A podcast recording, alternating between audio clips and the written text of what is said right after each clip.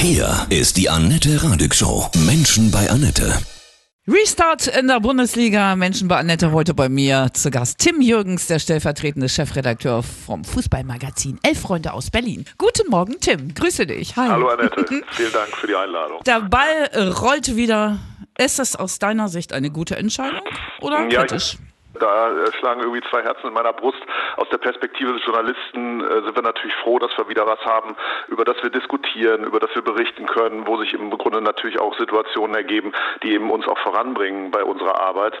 Ähm, aus der Sicht des Bürgers bin ich natürlich äh, nach all den Erfahrungen, die wir in den letzten Wochen, ja man muss ja schon sagen, Monaten gemacht haben, äh, sehe ich das Ganze ein bisschen zwiespältig, weil warum wird der Bundesliga jetzt ausgerechnet diesem riesigen Betrieb ein Privileg einge, eingeräumt, was, äh, was eben andere Wirtschafts Wirtschaftszweige nicht bekommen. Da bin ich, äh, bin ich tatsächlich ein bisschen äh, unsicher, ob das okay ist. Und dann haben wir natürlich in dieser Woche erlebt, wie da zum Teil ja auch bei Vereinen damit umgegangen wird. Äh, sie haben ein Hygieneprinzip aufgestellt, aber äh, wie wir bei Hertha, bei, bei dem Spieler Kalu gesehen haben, nimmt das ja auch nicht jeder so ernst. Und mhm. insofern macht man sich natürlich auch Sorgen, was hat das für Abstrahlung. Aber es gibt natürlich auch noch eine ganze Reihe anderer Fragen, die wir jetzt vielleicht im Gespräch noch erörtern, äh, die noch nicht ganz klar sind, wie das eigentlich jetzt weitergehen soll. Genau. Deswegen bin ich da zwiespältig, ganz ja. ehrlich. Ja, diese diese Kritik ist ja eben auch so, da sagen ja viele, wir lieben Kinder und Fußball, aber über die Kitas wird weniger diskutiert als über die Bundesliga, ja? Ja, es wird aber auch weniger diskutiert, zum Beispiel über die Bolzplätze, weil ähm, ich meine, die Kinder müssen ja nicht nur in die Kitas, sondern die müssen auch mal,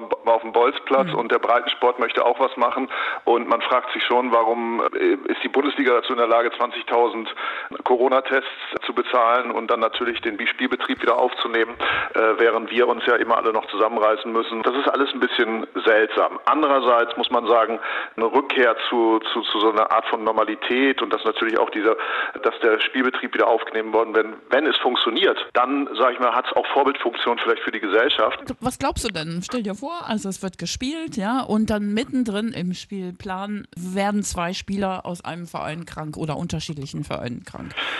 Ja, das äh, kann ich nicht sagen, weil ich bin kein Mediziner. Äh, ich habe auch äh, keine Ahnung vom Gesundheitswesen. Äh, das wird dann, die Kette ist ja wie folgt. Äh, der Verein stellt das fest durch einen Test. Ein Spieler ist infiziert. Dann muss er das ans örtliche Gesundheitsamt melden und das Gesundheitsamt beschließt, was zu tun ist.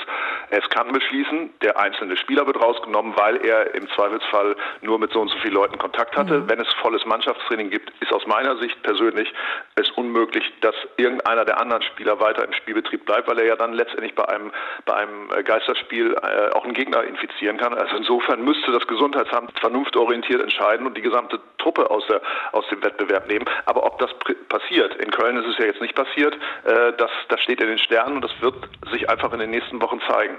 Ich habe auch eine kleine Sorge, weil wir haben ja Kalu gesehen, was da in der Kabine abläuft. Auch das lief nicht nach den Hygieneprinzipien der DFL ab. Tests und so weiter.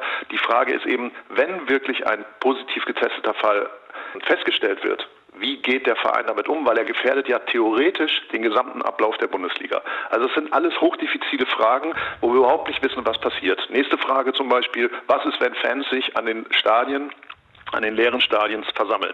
Wer bezahlt das? Wie mhm. wird damit umgegangen? Und so weiter und so fort. Das sind total interessante Dinge, die jetzt sich in den nächsten Wochen ereignen. Hat man das gemacht, weil Fußball natürlich auch ablenkt oder geht es da nur um Geld? Brot und Spiele. Klar ist, ähm, das haben wir aus der Politik ja immer wieder gehört, die Bundesliga mit, ist ein Wirtschaftsfaktor und äh, die DFL hat Druck gemacht, hat gesagt, äh, Leute, äh, wenn es so weitergeht, sind einige unserer Gesellschafter, sprich Vereine, am Ende der Saison pleite. Weil wir wissen, dass zum Beispiel Schalke 04 schon im Voraus TV-Tranchen kassiert hat und äh, insofern darauf angewiesen ist, dass gespielt wird. Ähm, das geht natürlich anderen Wirtschaftszweigen auch, aber ich glaube, man ist im Zweifelsfalle beim Profifußball immer noch bereit, eher etwas zuzulassen als in anderen Bereichen. Die Bundesliga hat natürlich den kleinen Vorteil im Gegensatz zu allen anderen Sportligen in Deutschland, dass sie sozusagen ein System ist, was auch ohne, ohne Zuschauer im Stadion funktioniert. Das heißt, ohne, ohne den ganz großen Aufriss. Es, ist, es, es kann auch als Geisterspiel ausgetragen werden mhm. und nicht als Massenveranstaltung, weil die TV-Gelder mittlerweile so eine zentrale Rolle spielen. Und äh, ja, Da hat man eben ein wahrscheinlich ganz gutes äh, Hygienesystem entwickelt und hofft jetzt, dass das tragfähig ist. Mhm. Äh, ich, ich, naja, natürlich ist äh, Brot und Spiele, wenn du das sagst, ist immer Intuition. Natürlich mag das bei dem einen oder anderen Landesfürst noch eine Rolle gespielt haben. Da bin ich mir durchaus sicher. Ich glaube, Herr Söder und Herr Laschet haben sich dann ja, äh, als die Diskussion dann äh, losging, darin überboten, äh, gegenseitig äh, zu sagen, äh, wer, wer ist der Erste, der jetzt sagt, dass es mit der Bundesliga weitergehen kann. Aus deiner Sicht machen Geisterspiele Spaß, den Spielern und den Zuschauern? Vollkommen berechtigte Frage. Ne? Jetzt gestern wurde auch von den Fernsehsendern, die das übertragen dürfen, äh, berichtet, ja, es geht weiter und Rückkehr zur Normalität und so weiter und so fort. Nichts da. Ganz klar sage ich das. Äh, eine, eine, eine Bundesliga-Saison, neun Spieltage haben wir noch, die jetzt bis zum 30. Juni durchgepeitscht wird, wo wir quasi alle drei, vier Tage Spiele haben. Und das immer vor leeren Rängen. Das ist eine komplett andere Bundesliga als die, die wir kennen. Das hat nichts mit Normalität zu tun. Und äh, aus der Perspektive des Fußballfans kann ich nur sagen, naja, das ist schon sehr, sehr triste Veranstaltung. Aus der Perspektive des Fußballjournalisten und Fußballinteressierten sage ich, okay, schauen wir uns mal die Spiele an, schauen wir mal, was passiert, worüber können wir diskutieren, wie läuft das mit dem Videobeweis in Köln, wie sitzen die eigentlich zusammen und so weiter. Da sind natürlich unheimlich viele interessante Sachen, die wir so ja auch noch nie erlebt haben. Hm, spannende Zeiten, echt überall. Ne?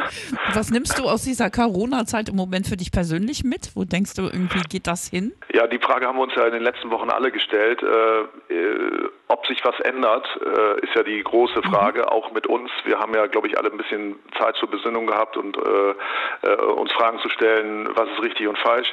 Deswegen ist natürlich äh, die Bundesliga als Geschäft hochinteressant, das zu beobachten. Und ich kann noch gar nicht sagen, was ich am Ende mitnehme. Ich kann nur sagen, für mich hat sich das Leben ein Stück weit verändert und wir haben auch gesehen, dass so ein Boombetrieb wie die Bundesliga von heute auf morgen runtergefahren wird, genau wie das Restleben und bin aus der Perspektive des Bürgers eigentlich froh, dass wir das Fußball vielleicht nicht so im, Zentral, im, im Zentrum der Diskussion in den letzten Wochen gestanden hat. Ich hoffe nur, dass wir nicht einfach wieder zur Tagesordnung übergehen, so wie es momentan ja die Bundesliga versucht darzustellen. Es ist keine Tagesordnung, wie, wie, wie wir sie aus der Vergangenheit kennen, sondern es ist immer noch ein, eine gefährliche Situation. Das wissen wir alle und ich hoffe, damit wird sehr verantwortungsbewusst umgegangen. Hm. Bei euch in der Redaktion, elf Freunde, ja. Äh, wie ist das jeden Tag? Spielt ihr dann auch mal, kickt ihr dann mal in den Redaktionsfluren, so aus lauter Sehnsucht? Also äh, ja, das war, das war, du hast das jetzt äh, clever gemacht, um rauszufinden, wie es bei uns momentan in der Redaktionsräume ja. aussieht. Da sieht es eher aus wie in so einer verlassenen Westernstadt. Äh, da hm. äh, wehen die Heuballen über die Flure, weil tatsächlich wir auch gesagt haben und das seit Wochen, äh, jeder, der sich, äh, der sich, äh, der, der nicht unbedingt im Büro sein muss, der bleibt auch zu Hause. Wir haben jetzt gestern eine Ausgabe abgegeben, da waren dann mal zwei, drei Leute da, aber immer auf Distanz. Insofern ist mit Fußball gerade nicht viel und das fehlt uns klar. Also es gibt eine Elf Freunde äh, Betriebsmannschaft und äh, die, die war jetzt gerade wieder in die Saison eingestiegen, kurz vor der äh, Corona-Krise in der wilden Liga und die sind traurig, dass wir da, dass wir da, dass da nicht gekickt werden kann. Warum ist Fußball so geil, Tim, für dich ganz persönlich?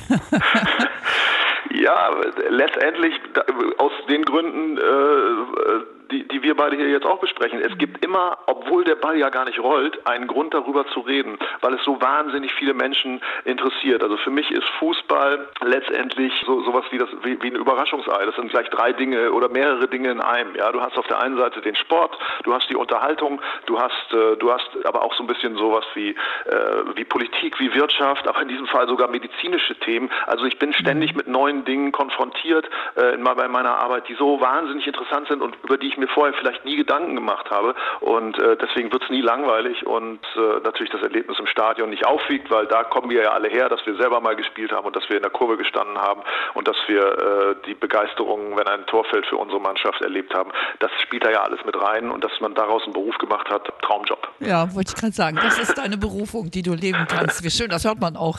Ja, dann grüß mal alle anderen zehn Freunde, ja, bei euch. Ich versuche es, ja. ja und von Herzen, wenn ich sie sehe. Ja, ja, dann übers Telefon. Telefon, ne? Alles Geht klar. ja auch. Alles Gute. Danke fürs Gespräch. Danke. Bis bald. Also, mach's gut. Okay. Du auch. Tschüss. Ciao. Ciao.